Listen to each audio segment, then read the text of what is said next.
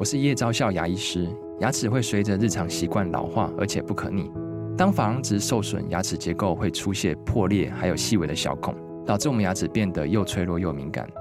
这边我真心推荐贝欧尼修复牙膏，内含 BioHAP 成分，搭配正确的刷牙习惯，经科学实证，可在两周有效让牙齿再矿化，修复受损珐琅质的细微小孔。相关资讯及购买通路，请参考资讯栏连结。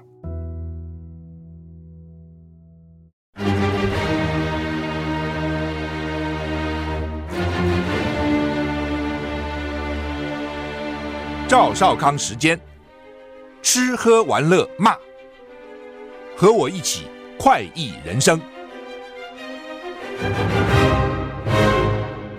我是赵少康，欢迎你来到赵少康时间的现场。天气要注意午后雷阵雨啊，现在都是午后啊。那鸳鸯这个台风对台湾目前看起来是没有影响的啊。气象局说，今天九月六号了，台湾在大低压带中，大低压带。水汽增加，天气不稳定啊。那各地高温稍微降，普遍大概台湾各地都是三十到三十二度降一点哈。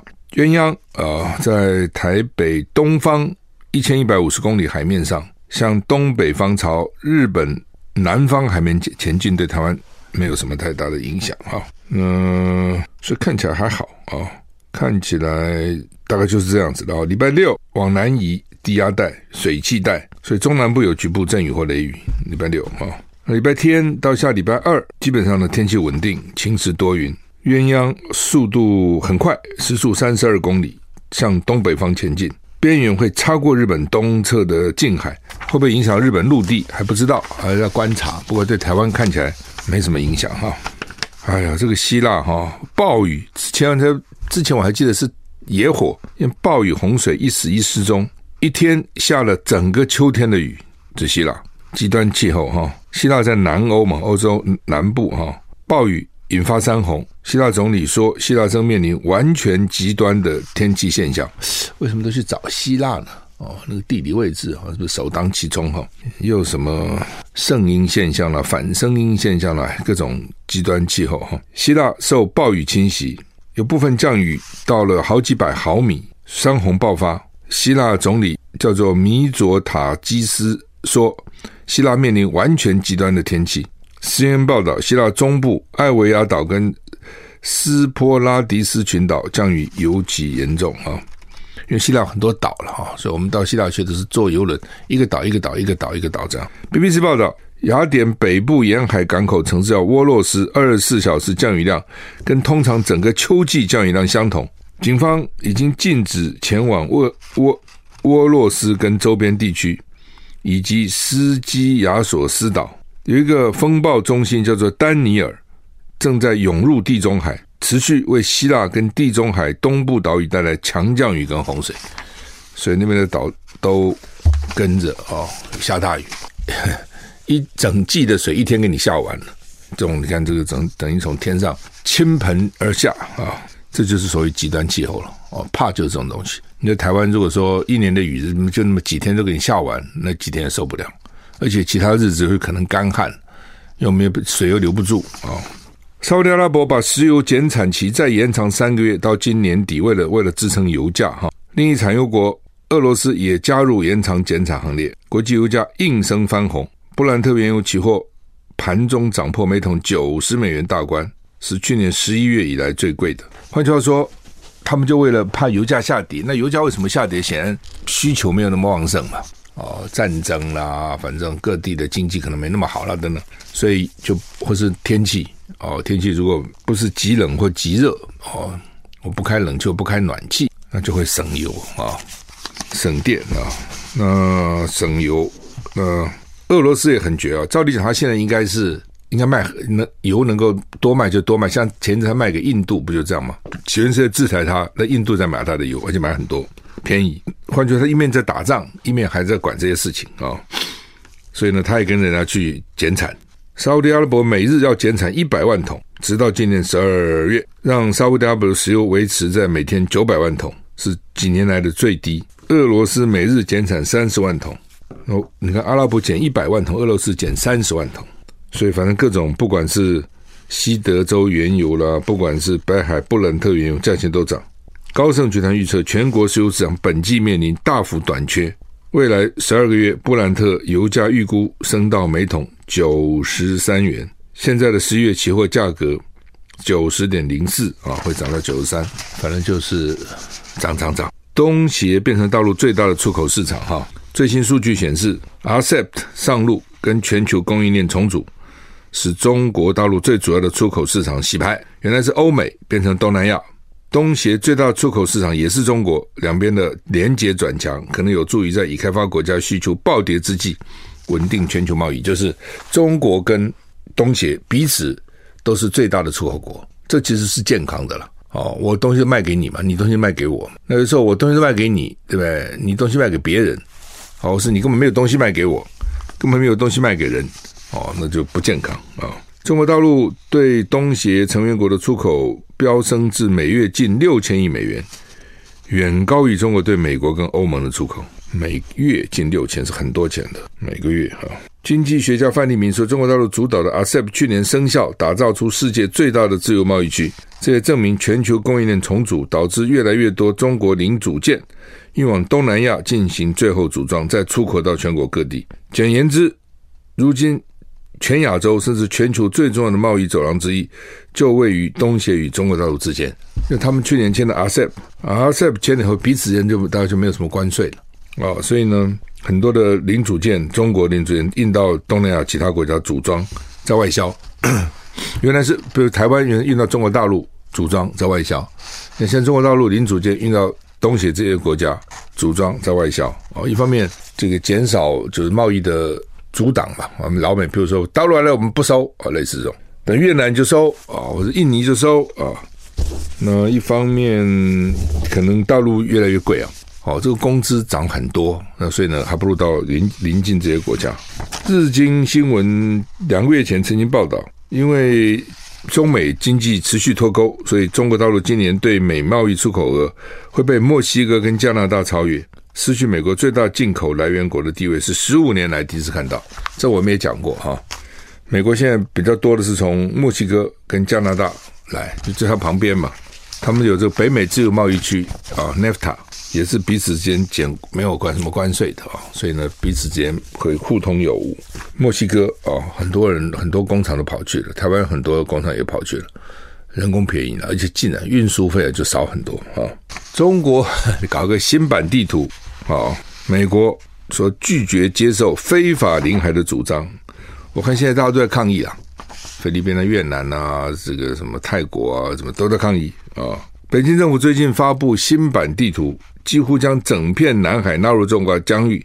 美国国务院今天表示，美国拒绝接受地图上非法的领海主张，呼呼吁北京按照海洋公海洋公约履行划分领海。哈，中国政府八月二十八号发布最新的二零二三版标准地图，以十段线取代九段线，几乎将整片南海都纳入中国领海，引发引发台湾、马来西亚、菲律宾、越南的抗议。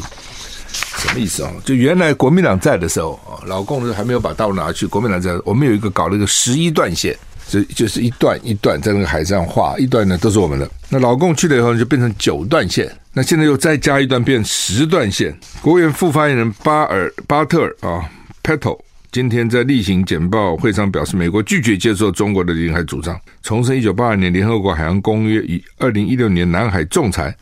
我觉得南海仲裁是菲律宾提出来的嘛。提出仲裁以后呢，这个老共反正不承认嘛，就说菲律宾赢了，啊，老公就很气了，不承认你们啊，等等，当然又被认被认为说这个国际法庭是偏袒菲律宾，为什么？因为美国在后面了，没有证据显示麦康纳罹患癫痫或中风，哦，记得吗？之前那个共和党参议院领袖两次不不动，神情恍惚。哦，去检查身体。那、呃、之前呢，美国那个共和党参议院的领袖，啊、呃，因为美国参议院是民主党多啊、哦，所以的议长呢，呃，基本上就是民主党。不过，呃，通常呢啊、就议长被认为是副总统来兼了哈、那共和党就变成少数党啊、少数党他们就叫做领袖麦康纳，两次讲话突然停住啊、然后黄神。国会医生，美国国会有医生，我们立法院有医生，经过核磁共振造影检查，无证据显示麦康纳罹患癫痫、中风或帕金森氏症。麦康纳八十一岁，七月、八月下旬接连在回应记者提问时突然僵住，恍神茫然，大概三十秒，所以人家就觉得哇，这健康没问题哈、麦康纳三月曾在华府一家饭店募款活动上跌倒，出现脑震荡现象，医生表示偶发性晕眩在脑震荡复原者中。不算少见，也是脱水时可能出现的状况。评估他的健康状况，仍可持续工作。不能持续怎么办？就是说，呃，跌倒就有点脑震荡，然后复原，在复原的时候，有的时候呢会有晕眩的意思，这样子。一九八五年，他代表肯塔基州当选联邦参议员。二零零七年，成为参议院共和党领袖，是历年任期最长的参议院领袖，也是干很久了哈。你看，从一九八五年九五零五三十。快快四十五年了啊，快四十年了，等于是三十八年，我看差不多这样啊，将近四十年。不，美国议员一做做都做很久的哦。我不是讲过嘛，那个南卡那个 Thurmond 做到一百岁啊，一百岁哦，还干美国参议员呢哦。因为美国很绝，美国这个国家很绝，就是说你问他们最不信任谁，国会议员、政客常常他们最不信任的对象，这很奇怪，对不对？哦，曾经做过个调查啊。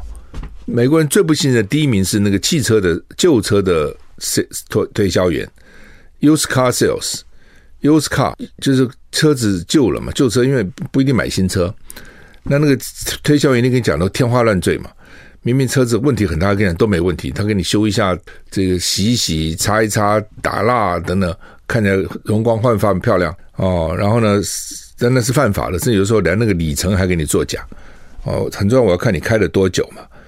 还有作假哦，所以呢，used car 这种二手车的推销员是最不最不被信任。其次就是国会议员，你看这国会议员声誉好不好？哦，真的我觉得都是骗子哦。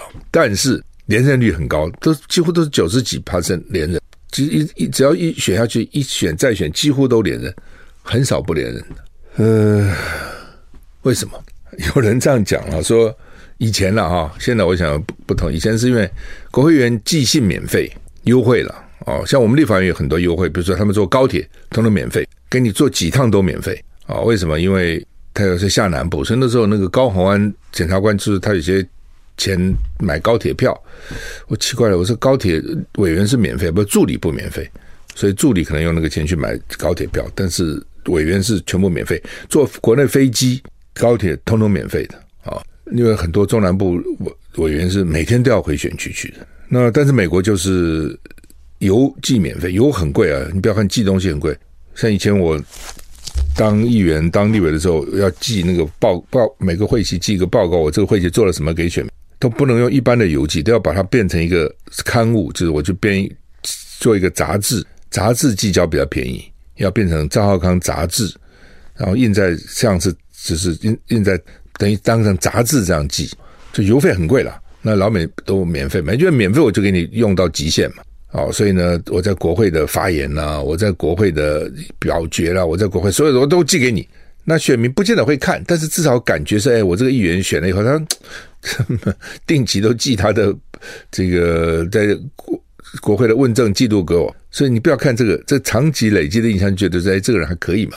哦，他们还蛮重视表决记录的。那现在当然不用邮寄了，现在用 mail 用 mail 用什么其他不一样的，反正就是他有国会议员有些优势了，挑战者不容易了哦，所以他们就一干了，能够而且服务嘛，如果服务的好，对很多人受到我的服务，可能下次选举投桃报李嘛，哦这样，所以几乎那个连任率是百分之九十以上的，连任比例非常高，跟我们不一样，我们这边其实连任比例并不高的。美国喊话，对谁喊话？北韩。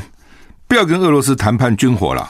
美国国安顾问苏利文说，北韩跟俄罗斯正讨论一项可能达成的协议，协议允许平壤为俄罗斯入侵乌克兰提供军事支持。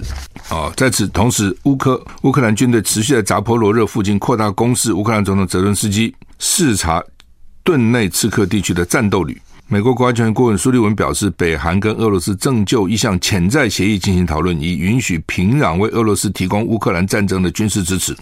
这证明对俄罗斯的经济制裁已经成功缩小了俄罗斯的国防工业基础。苏利文说将扩大，将继续大声疾呼，呼吁北韩遵守公开承诺，不向俄罗斯提供最终会杀死乌克兰的武器。苏利文说，讨论一直在推进，俄罗斯人的讨论力度越来越大。美国国务院敦促北韩停止跟俄罗斯的军火谈判啊。同时，乌克兰军队突破俄罗斯防御，持续在扎波罗热附近扩大攻势。泽伦斯基还去视察。CNN 报道，俄军开始用汽车轮胎覆盖部分攻击机。专家说，这可能为了试图保护飞机免受乌克兰无人机攻击，就是都用无人机。那怕无人机如果没有起飞被攻击，所以用轮胎、汽车轮胎盖在无人机上面，保护无人机啊。那昨天我们有讲说，金正恩可能会搭这种什么装甲列车到到俄罗斯去跟。普京见面谈哦，其实这种事情还需要两个领导人谈嘛，这下面谈谈就好了啊。这个金正恩这样出动，其实蛮危险哦。第一个呢，西方国家已经很讨厌他了，南韩讨厌他，美国很讨厌他，每次你们试爆试射、试爆试射，还跑那么远啊，跑到跑到俄罗斯去谈是要给武器给俄罗斯，那美国不不忌讳嘛啊，把你杀了。美国很会搞这个事情的哦，动用无人机死神哦，这他的卫星也很厉害。你说你躲，你怎么可能躲起来呢？你怎么可能是？你又不是在地底下活动啊、哦？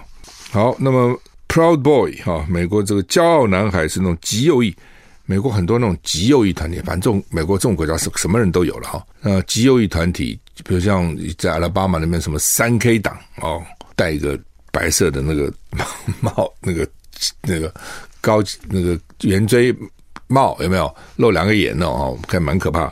就是他们白人至上主义啦，就认为说呢，这个这个美国就是应该是白人的啊，现在不想说当时人家是印第安人的啊，然后呢，美国是白人，白人白白人的天下，这个黑人啊什么都是不对的，亚洲人这都不对的啊，呃，应该是一个完全白人主控的地方。美国之所以搞现在这么糟，就是因为这些有色人种，特别是黑人啊，所以呢，这个他们基本上是很强烈的这个极右翼的团体哈。美国这个种族嘴现在当然现在不敢讲哈，现在任何事一讲就会引起很大的争议。这种有这个所谓所谓涉及种族的歧视的，就表面不敢讲，但心里都还是有的啦。你想怎么会没有呢？啊，我记得那时候我我念书的时候，就白白人就到我的宿舍来谈，他们不知道台湾什么就问啊，他们最关心说台湾有没有 black，台湾有没有黑人？我说台湾没有黑人啊，台湾本身没有黑人，外国人是一回事。哎呀。天下有这么好的地方啊，居然有一个地方是没有黑人的地方啊，你就知道这些白人心里面的歧视有多么严重啊！所以黑人当然也很不平嘛，啊，找到机会就给你乱一下哈。好，那么国斗这个国会暴动这个案子呢，这个骄傲男孩的主谋就是大概他是主谋，认为他是主谋，叫做泰泰瑞欧被判二十二年的徒刑，很重啊啊！他的前全国主席泰。瑞欧极右翼团体骄傲男孩今天因为国会山庄攻击案被判二十二年监禁，成为本案最长刑期的人。他律师说会上诉。二零一，这还记得二零二一年，好快啊！现在二零二三，二零二一年一月六号，这个极右翼团体骄傲男孩参加国会山庄暴动，试图推翻前总统川普败选的结果。那这个组织被认为是新法西斯主义的组织。前前全国主席泰瑞欧。昨天被判二十二年监禁，是跟国会山庄暴动有关的最长判决。另外成成员上个礼拜也被判十五到十八年。法官说，这他们是阴煽动阴谋严重犯罪啊，而泰瑞欧是最终领导者。那法官宣判的时候，泰瑞欧站着保持沉默。休庭，他被带走时呢，他向家人挥挥手，做出和平手势。实验报道，暴动期间，这个泰瑞欧人可能不在国会山庄。他们一定说我们不在啊，现场我也不在啊，又不是我领导的，那些人自己干的啊，一定是这样讲哦。民进党常搞这一手嘛，哦，把群众搞来了，然后开始他们群情激愤，然后呢，这个这时候呢，主持人就我们解散了，他走了，然后群众干嘛？跟跟我无关呢？我们还真的就判都跟他无关。那老美不是这样，老美说他虽然不在，他还是发发挥了核心作用，而且他的缺席达成了一些战略目的，就是故意缺席的，故意。你说我不在，表示我有不在场证明。你不在是故意的，造成群龙无首，造成场面混乱。哦，而且呢，你脱罪，想想想要脱罪，所以法官认为他恶行重大。那他还告诉法庭说，他对他行为感到羞愧。他也知道川普输了，但是法官认为他并没有悔恨哦，只是故意要想要脱罪，其其实没有心里真的悔恨。除了一月六号的暴力跟破坏，最具破坏性是对民主本身的攻击哦，就是民主国家选举决定就决定了，你怎么可以用这样暴力哦，还要打到国打进国会里面哈、哦？哎，二十二年是很长的，这让我想起来那个时候太阳花他们去进攻立法院，那么占领立法院，进攻行政院。啊，几乎都没有什么人被判嘛，而是警察被判，警察被判。我记得警察被判啊，你就看看美国这种对照，他还不是去攻白宫哦，他是攻，他是进攻国会，就被判二十二年，其他的就十五到十八年。那我们那个占领立法院那算什么？那都不行的。什么是因为立法院是人民的选出来的立法委员，所以我可以去占领它？有这种事情啊？那你总统也是人民选出来的，你去占领总统府好了，可以这样子吗？大家都记得嘛？当时他们进攻国会嘛，是认为川普这个选举被骗，哦，就是选票被骗了、被偷啊，什么通讯投票作弊啊等等一堆嘛。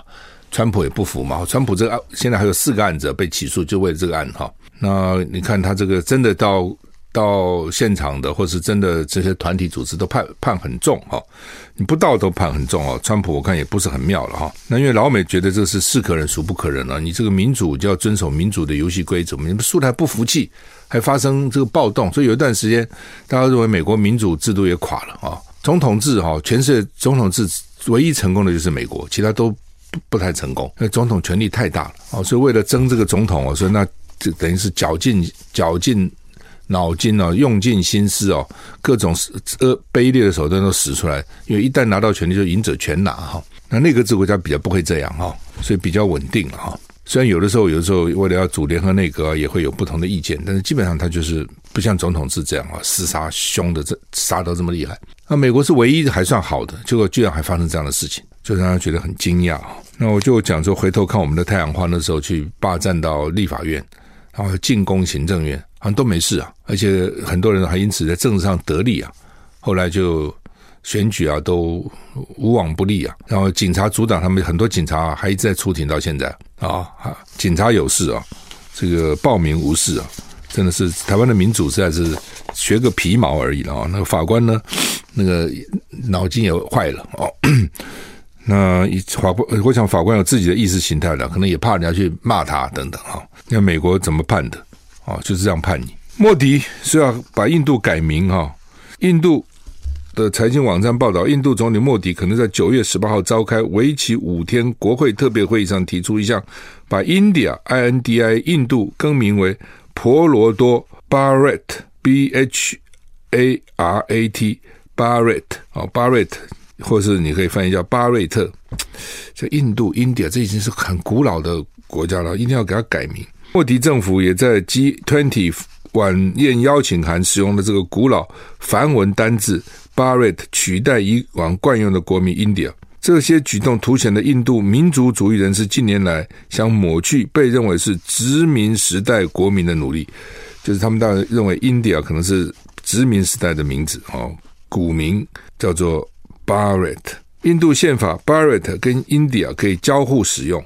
而且经常出现在流行歌曲跟电影里面。几个月来，莫迪领导的印度人民党，他们一再推动使用这个梵文称呼自己的国家，并表示 India 是殖民奴隶的象征，应该从宪法中删去。媒体报道，莫迪政府正在考虑在 G20 峰会后召开国会特别会议，将国名改为 Bharat，就像以前汉城首叫汉城，他们说不是叫汉城，现在要叫首尔。啊，不过他那个首还是没变，只是中文从汉城，什么什么汉城，你汉朝的城市啊，对不对？好像一副像中国去臣服，不行啊，所以人家叫首尔啊。印度不是第一个更改国名的国家，联合国宣布在提及土耳其的时候，将用 T U R K I Y E 取代 T U R K E Y，Turkey T U R K E Y Turkey 我们知道是土耳其，但是 T U R K I Y E 怎么念呢？Turkey 啊，荷兰政府也借由放弃 Holland 这个名称，彻底改变形象。荷兰，我们就荷兰为什么就是 Holland？H O L L N D 嘛？哦，那荷兰，那他们也不想用这个荷荷兰啊，但是我们还是要用啊。啊，呃，另外一个统计说，疫情的时候很多都是远距工作嘛，所以亚洲最少。为什么呢？因为跟你的房子大小。文化规范都有关系。在全球最小就最少的就亚洲国家在家上班，台湾每月平均二点八天，比韩国跟日本多一点点。斯坦福大学人去研究全世界三十四个国家，超过四万两千人。今年春季四到六月，每个月平均有六天在家上班。英国、美国五点六天，其他欧洲国家略低一点，德国四天，亚洲最少，台湾二点八天，日本两天，韩国只有一点六天。为什么会这样？是亚洲人爱工作、爱公、爱公司、爱同事？也不是，研究人认为是房屋大小。美国郊区很大那个房子，因为美国是鼓励大家住在郊区，然后再开车上班，其实并不好，造成交通啊、空气污染啊、时间的浪费啊等等的。但他们公房子比较大哦，所以呢比较慢回办公室。亚洲国家人口稠密，很多跟家人同住，空间狭小，所以呢就在家算了。香港就是这样，香港为什么餐厅生意都很好？哦，路上人那么多，香港里面家里房子都很小，这家里都很无聊、很闷，很少在家里招待朋友，都在外面。那家里小就是这样哈。南韩的 SK 海力士许多员工从没在家上班。在日本，由于员工常常使用传真机跟个人硬件，必须进公司才能办公。东京的主管认为，要待在同一空间才能留意员工的动向。你的员工有没有偷鸡摸狗？有没有这个这么左顾右盼？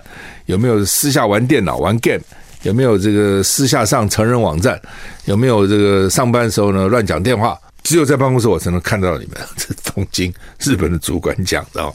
那《中国时报》头版头登的是昨天这个侯友谊的宣布了哈，六十五岁以上免健保，但是有排付，排付是用所得税百分之二十。如果你所得税呢这个。百分之二十就不排付了啊、哦，那这个所得税呢，这个不到的呢就排付啊、哦。呃，到底受惠多少？我们说四百万人，我们休息再回来。好，那么何以说，这六十五岁以上的人免健保费了，原住民是五十五到六十五岁哈。原住民通常的年龄比较低一点哈，因为呃，有的到年纪大，他们身体不是那么好了哈。好，那呃，当然对年对六十五岁的人，也许。少一个负担嘛，因为健保费现在在涨啊，啊，健保将来还要涨啊，啊，那不过不少的，其实六都哈，大概除了台南，其他五都都已经是六十五岁以上是不交健保费了，有排排付了哈。那因为谢龙介的时候选市长，我在台南帮他站台，他就在讲说，除了台南，其他其他都免健保费，我们台南难道这个二等这个这这个市民吗？等等等等，所以。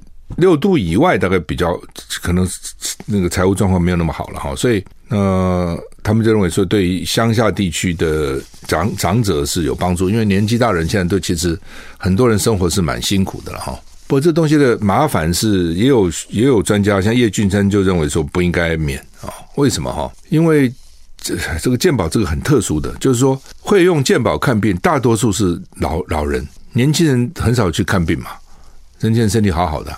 对不对？那年轻人要交健保费啊，将来的健保老人越来越多，年轻人越来越少，那健保将来会麻烦的，就是因为交的人少了，那年轻人又不用，那就被认为说这个对老人又不要交健保费，那将来你怎么办呢？那那个钱哪里来呢？那不是要涨健保费吗？涨健保费涨不到老人了，因为老人不用交啊。那是不是年轻人就会加重负担呢？那会不会变成年轻人就仇恨老人？就都是你们哦，地球给我们搞这么肮脏。然后呢，以前你们这个这个工作机会多，现在少哦。我们现在赚钱赚不了多少。然后你们这个也不交，那个也不交，都叫我们交哦，可能会造成这种世代的对立跟仇恨哈。这个也是一个考量啊。那怎么办啊？那政府用其他的方法吗？用什么方法来？用什么税收来弥补吗？等等哈。所以呃。有些当然，这种东西就可能说，你一个候选人嘛，你这个是给老人好，包括什么老农年金的呢？那你有没有什么对年轻人好的一些措施，让年轻人觉得，哎，对我也很好，我也很有感啊、哦？类似，可能要注意这些问题了哈。好，联合报的头版头是台南市前议长郭信良被起诉啊、哦，因为说拿了一千三百万啊、哦，这他们就是说那个从化地了啊，那、底费地从化地啊。很多地方就靠土地因为地方政府没钱，靠什么？就靠土地。大陆也是一样，靠土地，要不然就卖地，要不然就都市规划，什么一期、二期、三期、四期、五期、六期、七期、八期、九期是一直弄。那这就政府就有进账，因为从化本来一些烂地，哦，把它从化以后呢，比如这个政这个地主拿几六成哦，政府分四成，对政府来讲这四成就可以卖，就是他的收入啊，等等类似这样。那所以呢，他们就去跟那个底底废地里面的这个。的建设公司吧，业者了啊，叫电西重化啊，说呢，我跟你要一千三百万，为什么呢？说原来要跟你买啊，原来要跟你买那个地，结果没谈成，没谈成以后呢，果然重化了，然后呢，这个议长就去找那个重化区原来预备卖地的说，哎，你当时应该卖我地，哎，我们都讲好了，你就不卖了，你又不卖了，你因为你不卖，今天你重化了，我损失一千五百万，你要赔来。那人家说，我本来就没有要卖你啊，对不对？你怎么可以说现在因为涨了地价，所以要我赔你这一千五百万呢？哦，那不管你你要赔。对方一想说哇，这个郭信良是议长，这个好像怕说以后呢惹麻烦，而且呢有一个议长打通关以后也比较方便嘛，就好了好了，不要一千五，一千三吧，一千，所以这个一千三就这样来的。哦，检察官这样说了，哦，那当他当事人是郭信良是不承认了。郭信良说我没拿钱，都是那个里长拿了。一千三百多，里长拿了，里长也跳出来说是哦，说钱都是我拿的，跟郭庆良无关。哎，这个里长还一肩扛下。那检察官说乱讲，呃，你拿到钱以后，第二天郭庆良让你加，然后他户头里就多了，是不是多了钱？哦，显然你们是分这个钱，里长拿多一点，郭庆良拿少一点。但是呢，这个还是拿了啊，就是说这一千三百万呢，里长高进健呢拿七百五十万。议长郭庆良呢拿五百五十万，好等等。那台南市这个升格成直辖市有四个议长，好像都有事啊、哦，四个议长都有事，所以呢，呃，有很多时候，这 有时候人生就难讲了哈。陈水扁如果不搞那个第二任，大概也就安安安全下庄了，非要嘛搞两颗子弹，然后第二任，结果呢搞出一堆问题来啊、那你。当个选个议员选上就选上了嘛？啊，非要干那个议长哦。当然，议长一定有很多很多政治上跟实际上的利益了哈。那、结果呢，一个一个都有事啊。呃，好吧，这个不过就郭新良，因为在台南也有他的势力了哈，跟陈廷飞也结盟啊，所以他会不会怎么样？有人有的时候他搞不好来选立委啊，跟你拼一下啊。呃，赖清德也不喜欢他啊，因为他原来是民进党的，你自己想想看嘛。原来民进党后来变无党哦，就变成这样啊。那个蛋是很有意思啊。那个陈吉仲一直说哦，我们跟日本抢蛋，日本没抢过我们，我们买来了，那而且还便宜，这点就我就不相信。说你去跟人家抢，你能抢得到，一定有道理嘛。最最最最基本就是你出的价钱比人家好嘛，所以人家说好吧，那既然你愿意贵买，我就卖你嘛。怎么可能又便宜还抢到呢？这个没有道理嘛，对不对？而且我们是第一次进这个蛋，哦，你说这个老客户也就算了啊、大家哎呀，这个 互相一下，你新的人家为什么要便宜卖你？所以我觉得这光这点就很很奇怪了哈。好，我们时间到了，再见。